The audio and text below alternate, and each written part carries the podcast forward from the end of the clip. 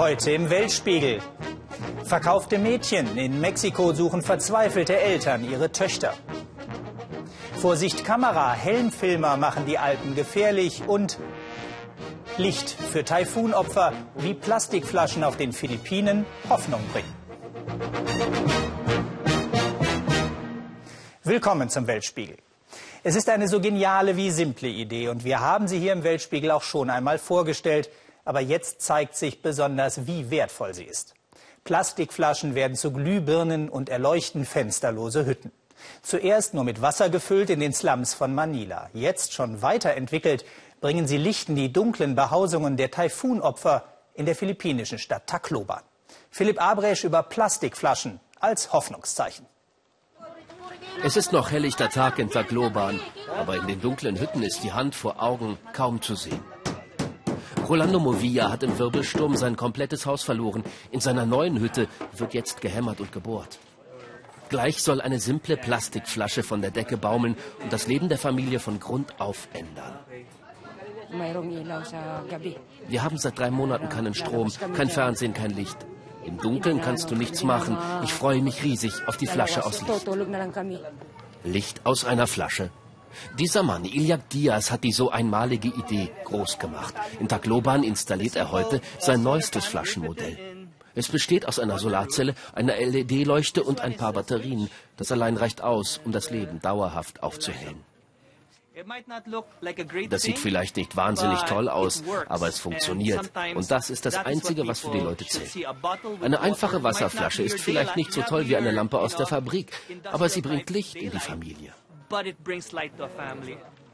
Licht, das nur die Sonne braucht. Eine Erfindung wie gerufen in Tacloban. Die Stadt hat wieder angefangen zu atmen, drei Monate nach dem Taifun mit tausenden Toten. Die Häuser werden aufgebaut, die Geschäfte sind wieder geöffnet. Es gibt zu essen und zu trinken, nur das vielleicht Wichtigste fehlt bis heute, der Strom. Noch scheint die Sonne, aber später legt sich wie jeden Abend eine gespenstische Dunkelheit über die Stadt. Und genau hier kommt Iliak Diaz ins Spiel mit seinen Lichterflaschen. Jeden Tag werden diese Lampen leuchten, und zwar für die nächsten drei Jahre. Das Flaschenprojekt zeigt, wie viel Kraft in den Menschen steckt. Uh, die Filipinos sind ja mutige Menschen. Sie haben schon mal einen Diktator aus dem Amt gejagt, und jetzt stehen wir wieder auf und kämpfen für bessere Lebensbedingungen we can gather all these people and rise up against energy poverty. Ein Mann, eine Idee, eine Flasche. Vor knapp drei Jahren haben wir Iliak Diaz kennengelernt. Damals hatte er seine grüne Revolution gerade erst begonnen. Und schnell viele Leute für sich gewonnen, sogar das philippinische Militär. Mit seinen Helfern zog Iliak Diaz durch die dunklen Slums von Manila zu den Menschen, die sich weder Strom noch Glühbirnen leisten können. Die Idee war damals schon so simpel wie genial. Eine Flasche mit Wasser und Chlor gefüllt, auf dem Dach installiert, scheint die Sonne drauf, bricht sich das Licht in 1000 Strahlen, in den Hütten wird es schlagartig hell. Eine halbe Million Flaschenlichter hat Iliak bis heute verteilt, auf den Philippinen, auch in Kolumbien, in Kenia, Indien, Indonesien. Ein Licht einfach für alle. Häufig denken wir zu kompliziert, wenn wir grüne Technologien erfinden. Und wenn es zu kompliziert wird, dann sind ganz viele Menschen von der Erfindung ausgeschlossen. Iliaks neueste Erfindung, das solarbetriebene Flaschenlicht, kostet nur etwa 5 Euro, für jeden erschwinglich.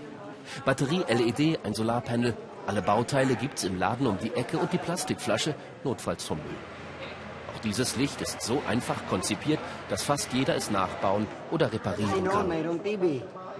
Eine brillante Idee, sagen seine Schüler. In Tacloban kommt das Solarlicht erstmals im großen Stil zum Einsatz. Iliak hat einen Lichterworkshop organisiert. Seine Schüler sollen lernen, die Flaschenlichter zu bauen und später ihrerseits neue Helfer anleiten. Iliak Diaz will, dass sich die Idee wie ein Virus weiterverbreitet. Das hier ist eine Revolution. Wir übergeben kein fertiges Produkt, sondern Einzelteile. Und wir machen dich fit, dass du verstehst, wie es funktioniert. Du kannst es selber reparieren. Denn wenn das Ding kaputt geht, dann kannst du sagen, ich kaufe das nicht neu, ich repariere es. Dann wechselst du vielleicht die Batterie oder ein Kabel und danach kannst du die Lampe wieder weiterverwenden. And with the soul, it, it will continue to be uh, uh, something that they can use. Es wird dunkel, Tagloban taucht langsam ab in die Nacht.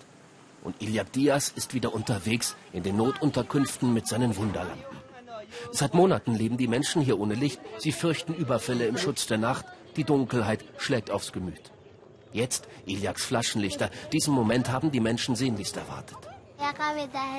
Im Dunkel passieren alle möglichen Dinge. Aber jetzt wird es hell. Endlich kann ich auch abends für die Schule lernen. Wir können zusammensitzen und uns Geschichten erzählen.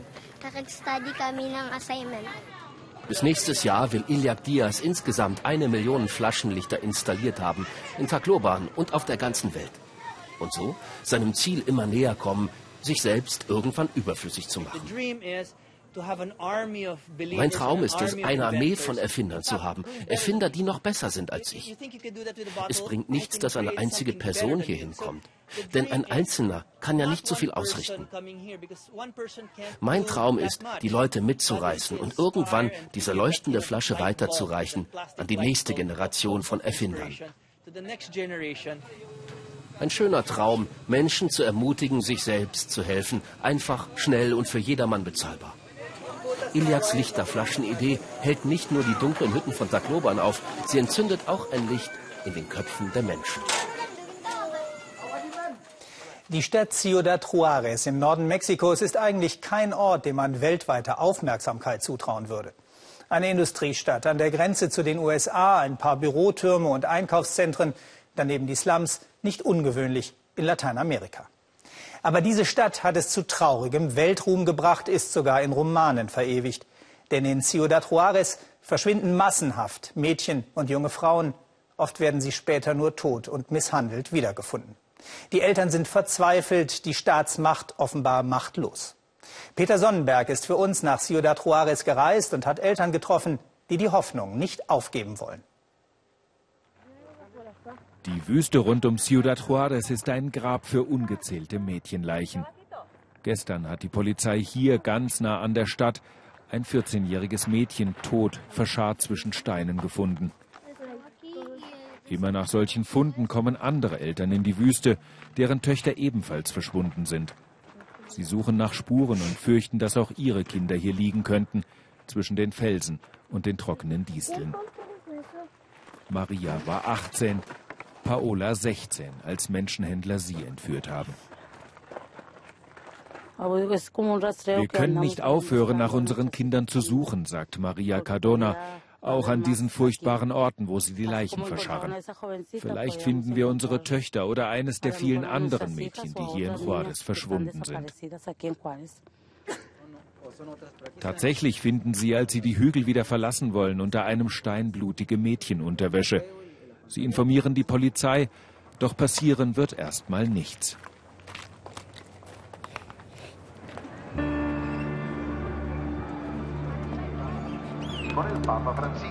Ciudad Juárez, ganz im Norden Mexikos, ist die verkommene Hochburg von Entführung, Zwangsprostitution und Mord. Kein Laternenpfahl im Stadtzentrum, der nicht einen Zettel verzweifelter Eltern trägt.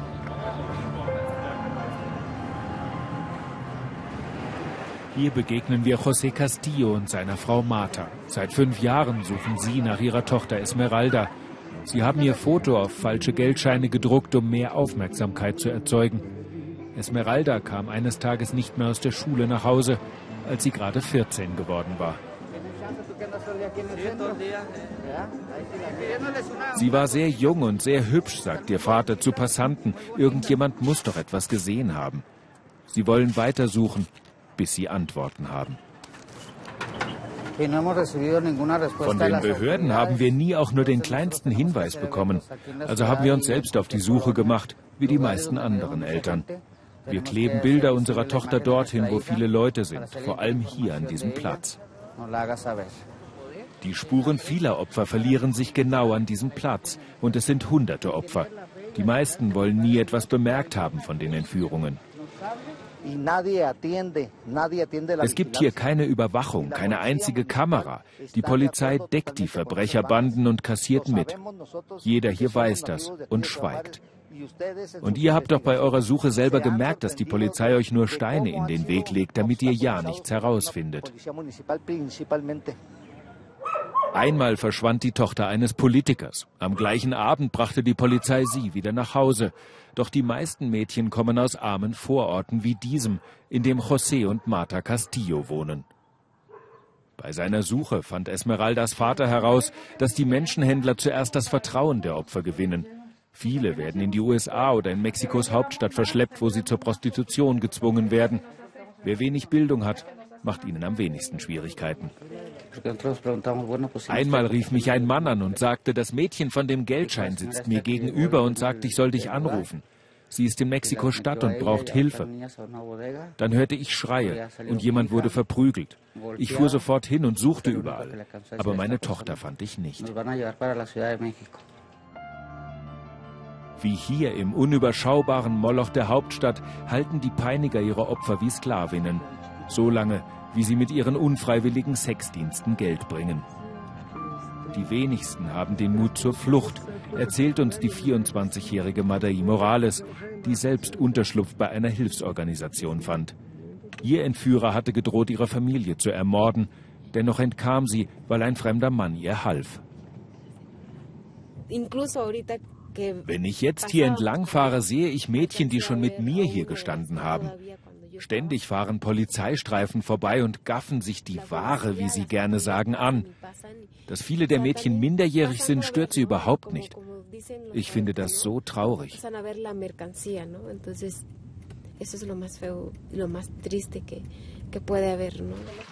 Heute wohnt Madai mit einer Freundin zusammen, der das Gleiche passiert ist. Madai studiert Jura, will irgendwann gegen die Menschenhändler kämpfen. Ihren Entführer hat sie schon ins Gefängnis gebracht. 20 Jahre. Zwei Tage ließ die Staatsanwaltschaft sie warten, verängstigt und abgemagert, bis ihr jemand zuhörte. Dann führte sie die Polizei zu ihrem Peiniger und sagte aus. Man muss den Männern klar machen, dass wir Frauen keine Ware sind, dass kein Preisschild an uns hängt, auf dem steht, zu verkaufen oder zu vermieten. Ich weiß nicht, wann uns unsere Werte abhanden gekommen sind. Ich weiß nicht, wann man diesen Typen gesagt hat, sie können uns besitzen und uns 20 bis 30 Mal am Tag verkaufen.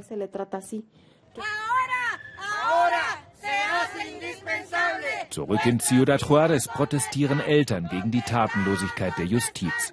Die Behörden führen nicht mal Statistik, haben keine Ahnung, wie viele Frauen in Mexiko vermisst werden. Schätzungen der Hilfsorganisationen sprechen von drei neuen Fällen jeden Tag. Der verantwortliche Staatsanwalt in Juarez hilflos.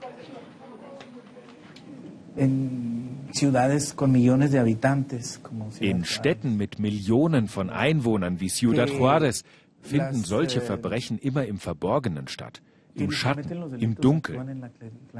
Selbst wenn man sucht, ist es schwer, die Verantwortlichen zu erwischen. Aber wenn wir sie irgendwann finden würden, dann würden wir sie natürlich ihrer gerechten Strafe zuführen.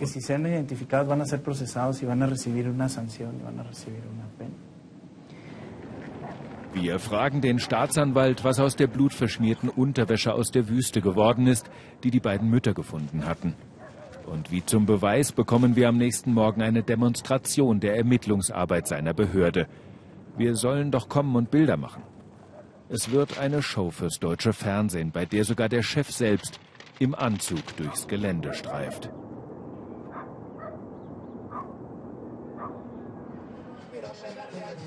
Es ist kein Wunder, dass die Eltern der Vermissten keine Orte scheuen, um auf eigene Faust nach ihren Kindern zu suchen.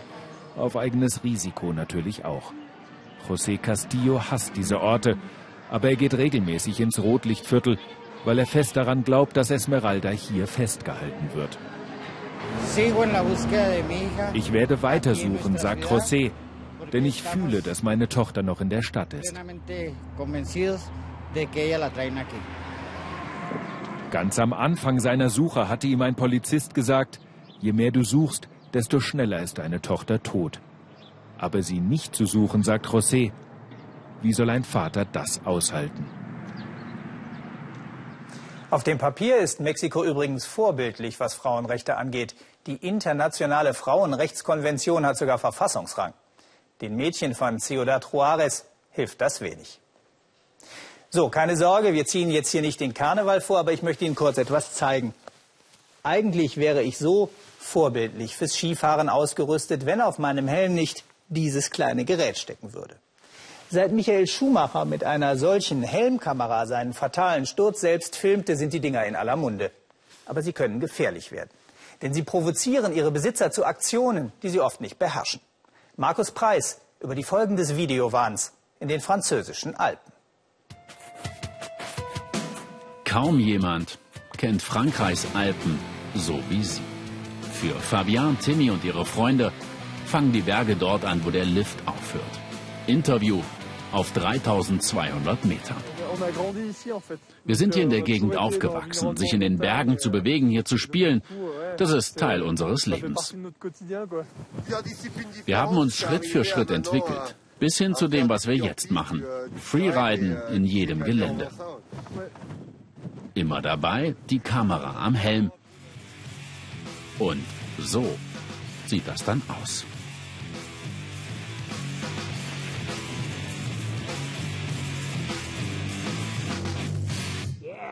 Im Sommer arbeiten sie auf dem Bau.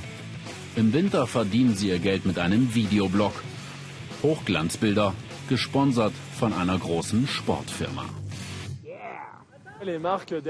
Die großen Sportmarken verkaufen mit diesen Bildern Träume. Je schöner die Aufnahmen, desto mehr Geld geben die Leute aus für Ausrüstung und Skiurlaub. Doch die perfekten Bilder machen nicht nur Lust, sie stacheln auch an. In fast jedem Sportgeschäft gibt es heute Videokameras. Film dich selbst, sei ein Held, be a hero. Millionenfach sind diese Kameras in den letzten Jahren verkauft worden.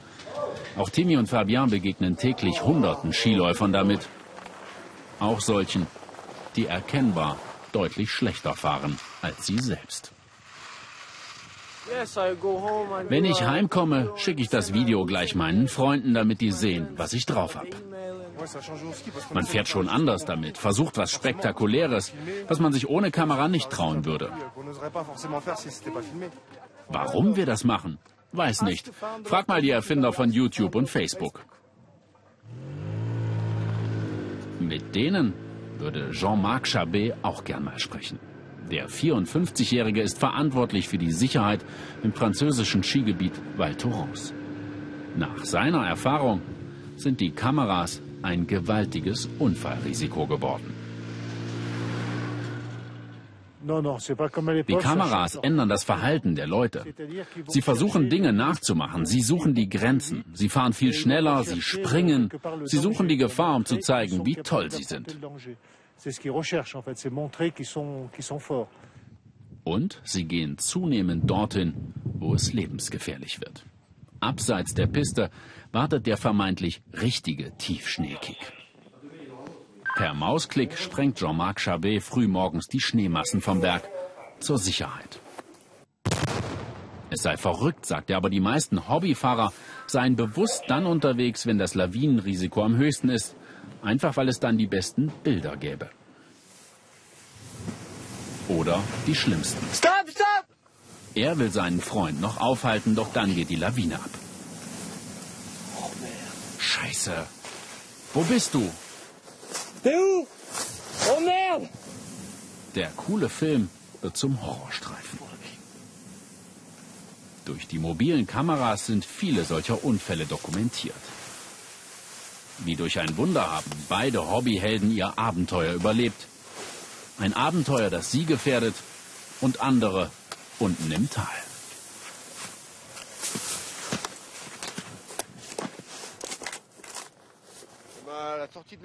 Wie groß die Gefahr ist, haben auch Fabien, Timmy und Victor schon gespürt. Am eigenen Leib. Du siehst nichts mehr unter einer Lawine. Es ist, als würdest du ertrinken. Du willst atmen, aber der Mund ist voll Schnee. Ohne Lawinensender, Schaufel und Sonde gehen sie nie mehr neben die Piste. Doch viele Hobby-Skifahrer, das wissen sie, sind weniger vorsichtig. Das ist die Kehrseite von dem, was wir machen, sagen sie selbstkritisch. Die Leute kriegen Lust, es selbst zu probieren. Aber wir können nur warnen, man braucht viel Erfahrung und Background. Warnen und aufklären. Auch deshalb treffen sich die Jungs mit ihm. Dominique Letin leitet Frankreichs staatliches Lawinenforschungsinstitut und soll in Schulen und Skivereinen aufklären. Dass bekannte Freerider, die auf der Piste wie Maschinen wirken, auch in Präventionsvideos mitmachen, sei wichtig, sagt er. Glaubwürdige Pistenprofis statt erhobenem Zeigefinger. Natürlich will niemand, dass es Tote gibt. Aber mich ärgert die Heuchelei von Kameraherstellern, Skiorten. Alle werben mit Bildern im Tiefschnee. Wir hatten in Frankreich letztes Jahr 36 Lawinentote. Alle sollten mehr Verantwortung zeigen. Für Fabien und die anderen gehört dazu auch, in ihren Videoblogs nicht nur das hier zu zeigen. sondern auch das, was nicht klappt.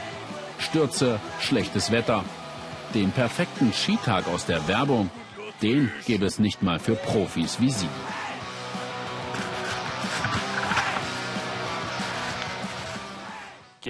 Ein Tourist sollte das alles vergessen. Selbst für uns mit viel Aufwand sind es immer nur Augenblicke, die richtig gut aussehen. Es dauert oft Monate, um daraus ein cooles Video zu basteln und das hat nichts mit der Wirklichkeit zu tun. Der Traum vom Berg. Der Traum vom Schnee. Wirklich eintauchen, finden Sie, könne ohnehin nur, wer diese Wunder bewusst betrachte. Mit den Augen, nicht der Kamera. In Thailand wurde heute gewählt und es ist schon ein Erfolg, dass die Wahl nicht zu großen Gewaltausbrüchen geführt hat. Denn die Opposition will das Ergebnis auf keinen Fall anerkennen. Was ist los in dem Land, das bei uns vor allem als Urlaubsparadies bekannt ist? Thailand ist wohlhabender als seine Nachbarländer und hat im Süden alle Voraussetzungen für ferienhungrige Europäer. Dort merkt man von den Unruhen in der Hauptstadt kaum etwas. In Bangkok rebellieren meist wohlhabende und gut ausgebildete Großstädter schon seit Wochen. Überwiegend Anhänger der Monarchie, deren Farbe gelb ist. Sie wollen die rote Regierung stürzen, nach der Hemdfarbe ihrer Anhänger, den Rothemden benannt. Die Roten seien korrupt, sagen die Gelben. Die Regierung kaufe sich mit Geldgeschenken die Unterstützung der Landbevölkerung im Norden. Thailands ärmere Regionen sind die Hochburgen der Rothemden. Bangkok scheint dort ewig weit entfernt. Robert Hettkemper ist für uns in den Norden Thailands gereist, zu den treuesten Anhängern einer wankenden Regierung. Topf eben bis zum Horizont, die Reisfelder ausgedörrt in der Trockenzeit, dies ist nicht das Bilderbuch Thailand der Reiseprospekte.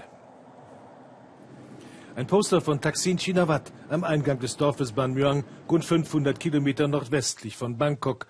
Vor acht Jahren wurde der Ex-Regierungschef vom Militär gestürzt, aber die Reisbauern hier halten ihm die Treue. Taksins Schwester Yingluck regiert zurzeit in Thailand. Das Dorf wird sie wieder wählen. Im Dorf Ban Muang, dem Dorf der Mangofrüchte, herrscht eine vollkommen andere Lebenswirklichkeit als in den großen Städten, vor allem als in Bangkok und hier im Herzen des Isan, dem Nordosten von Thailand, herrschen andere politische Verhältnisse.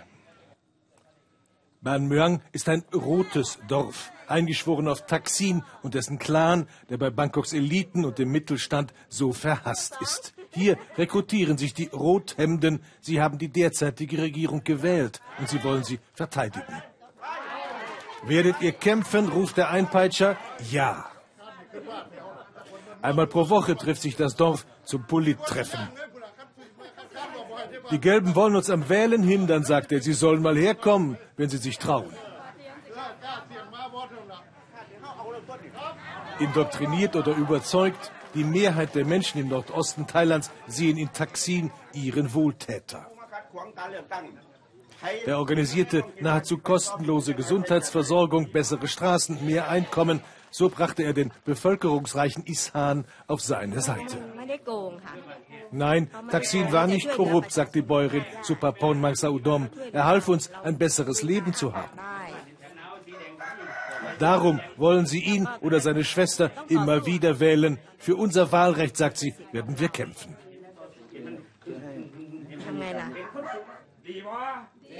Taksin hat den Isan gekauft, sagen seine Kritiker, aber er hat, gewollt oder nicht, den Bauern hier ein politisches Bewusstsein gebracht. Lange nur Stimmvieh wissen sie heute, was ihre Wählerstimme wert ist. 90 Prozent aller Dörfer hier sind rot, sagt der Bezirkschef der Rothemden. Wenn wir zum Demonstrieren nach Bangkok müssen, bezahlt uns niemand dafür. Ich würde sogar mein Auto dafür verkaufen. Die Provinzhauptstadt Udon Thani gilt als heimliches Zentrum des Nordostens, 400.000 Einwohner und durchaus nicht arm. Im Vergleich zu Bangkok ist der Isan noch unterentwickelt, aber die Zeiten der schlimmsten Armut sind vorbei. Junge Leute beten an der Statue eines königlichen Prinzen der amtierenden Dynastie. Königstreu sind die Menschen auch hier. Auffällig die vielen gemischten Paare. In der Provinz leben 50.000 Männer aus dem Westen mit ihren Thai-Frauen. Auch das bringt Kapital in die Region. Viele Isan-Bewohner arbeiten im Ausland und schicken Geld nach Hause. Taxin überall, auch eine Radiostation der Rothemden. Disc-Jockey Sayon Satyupai beantwortet Hörerfragen. Ja, sagt er ihnen, ihr dürft euer Wahlrecht verteidigen. Taksin, sagt er uns, offenbar schon heiser, ist ein idealer Demokrat, unser Führer, der an uns denkt.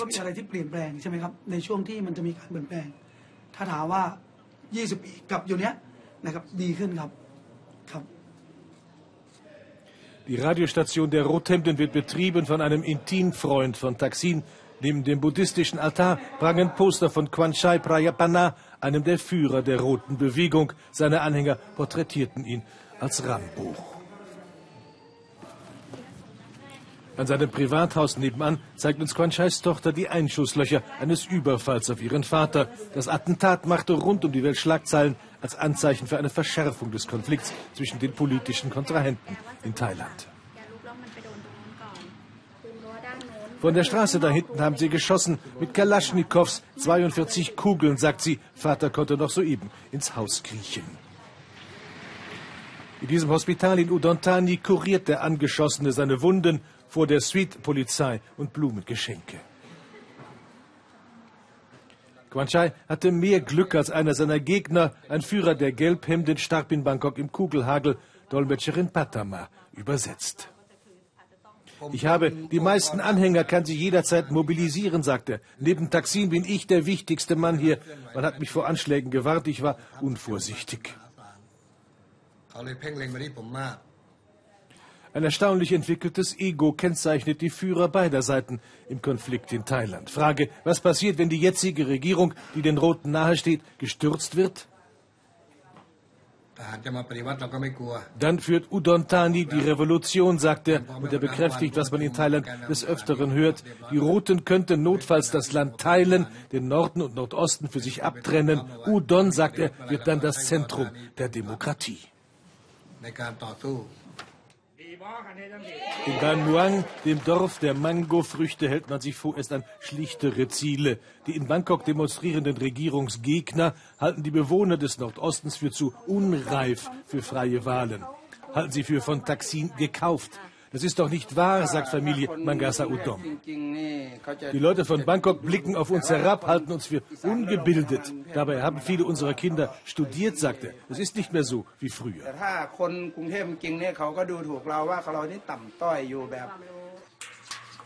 Nicht weit von Ban Muang, eine der eher wenigen Tempelattraktionen der Region. Am Bad Kamchanot kann man große Gongs mit den Händen zum Schwingen bringen. Wenn es klappt, so der Glaube, gehen Wünsche in Erfüllung.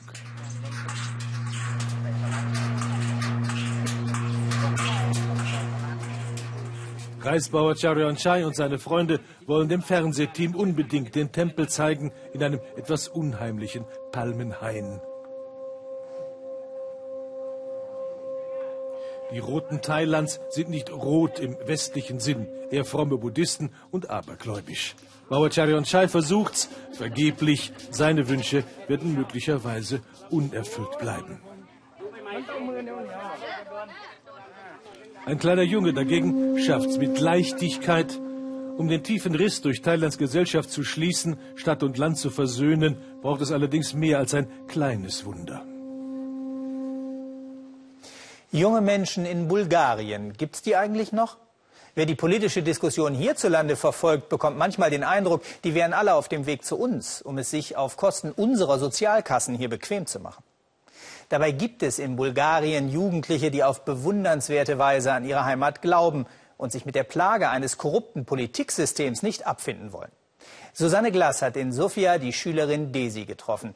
Und wenn viel mehr Jugendliche in Europa so wären wie Desi, müsste man sich um die Zukunft der EU viel weniger Sorgen machen. Jeder kennt sie und weiß, die 16-jährige Desi hat eine Mission. Noch vor Schulbeginn demonstriert sie gegen die bulgarische Regierung. Desi will, dass Korruption und Vetternwirtschaft in ihrem Heimatland dem Ärmsten in der Europäischen Union, aufhören.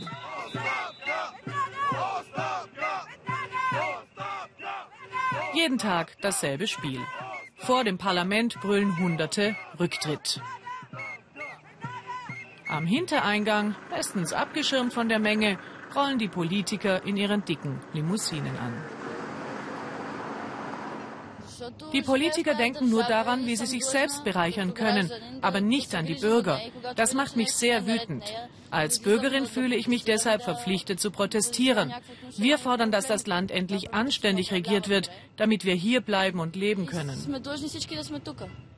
Ralitza Kovaceva, Kommunikationswissenschaftlerin, dokumentiert die anhaltenden Proteste.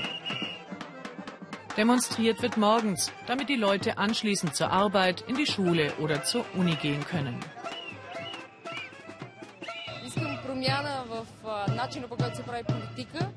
Ich will eine Wende in der politischen Kultur Bulgariens. Ich will, dass hier endlich Politik mit Anstand gemacht wird, von anständigen, ehrlichen Menschen.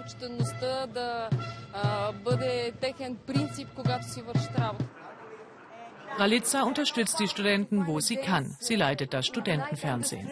Die 38-Jährige kümmert sich auch um den Facebook-Auftritt und hat festgehalten, wie ausgelassen es bei den Protesten zuging, vor allem in der Anfangsphase im Sommer. Wir Bulgaren haben uns zum ersten Mal als Gemeinschaft gefühlt. Das ist eine sehr wichtige Erfahrung für uns, nicht länger mit den Problemen allein zu sein, wie es bisher war, jeder isoliert für sich. Schulschluss am Technischen Gymnasium. Hier bereitet sich Desi darauf vor, später einmal Fernseh- und Filmtechnik zu studieren. Immer wieder hat sie versucht, ihre Mitschüler zum Demonstrieren zu überreden, aber die interessieren sich nicht so für Politik.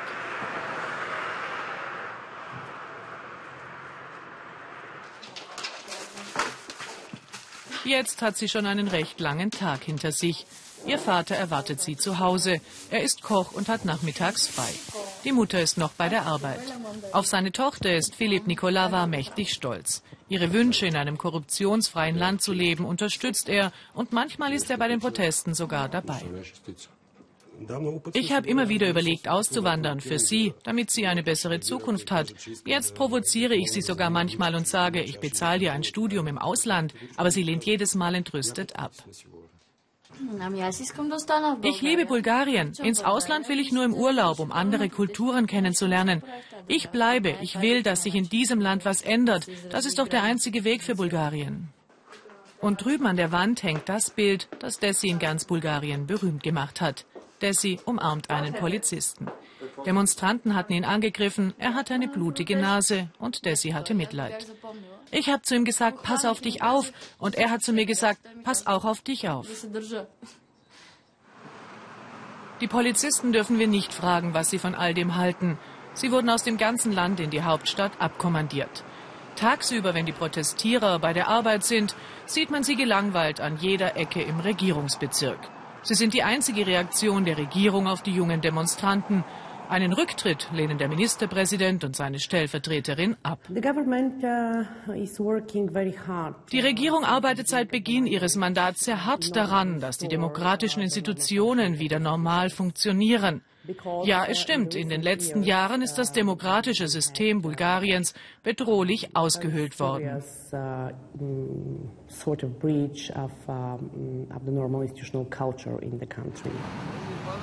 Für manche ist das Flaschenpfand die einzige Einnahmequelle, wie hier in Plovdiv, der zweitgrößten Stadt im Land.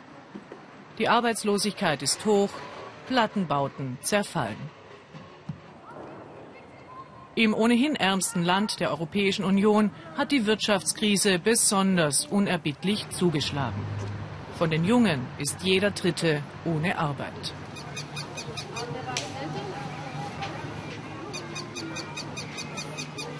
Deshalb hat auch der 33-jährige Samuel im vergangenen Sommer gegen die Regierung protestiert.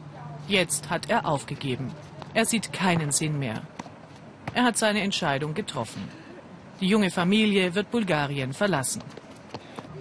Was ihm nicht leicht fällt, denn sie haben sich hier ein Leben aufgebaut. Seine Frau hat einen Uni-Abschluss, Samuel ist Computerspezialist, hat einen festen Arbeitsplatz und macht gerade sein zweites Hochschuldiplom. In einem anderen Land würde er gern Steuern zahlen, zum Beispiel in Deutschland oder Großbritannien. Entscheidend ist doch, dass man sein Steuergeld an einen Staat bezahlt, der gut funktioniert oder zumindest besser. Das politische System in Bulgarien ist, ich weiß nicht, wie ich das sagen soll, es entspricht einfach nicht einem EU-Land. Samuel wird gehen, Desi will bleiben. Sie hat noch die Hoffnung, dass sich in Bulgarien etwas ändert. Morgen früh wird sie wieder demonstrieren gehen, wie seit sieben Monaten schon, gegen Korruption und Vetternwirtschaft. Eine Studie der Bertelsmann Stiftung kommt übrigens zu dem deprimierenden Ergebnis, dass die EU-Mitgliedschaft in Bulgarien und Rumänien zwar wirtschaftlichen Fortschritt gebracht hat, eine Stärkung der Demokratie habe sie aber nicht bewirkt. Für die Generation von Dessi bleibt da wohl noch einiges zu tun. Das war es vom Weltspiegel. Die Kollegen der Tagesschau berichten gleich über den Wahltag in Thailand und wer will, kann jetzt auf unserer Facebook-Seite mit über die Sendung diskutieren. Einer unserer Facebook-Freunde hat da gerade vorgeschlagen, den Erfinder der Plastiklichter für den Nobelpreis zu nominieren. Gute Idee, finde ich. Schön, dass Sie dabei waren und jetzt noch einen spannenden Abend bei uns im Ersten.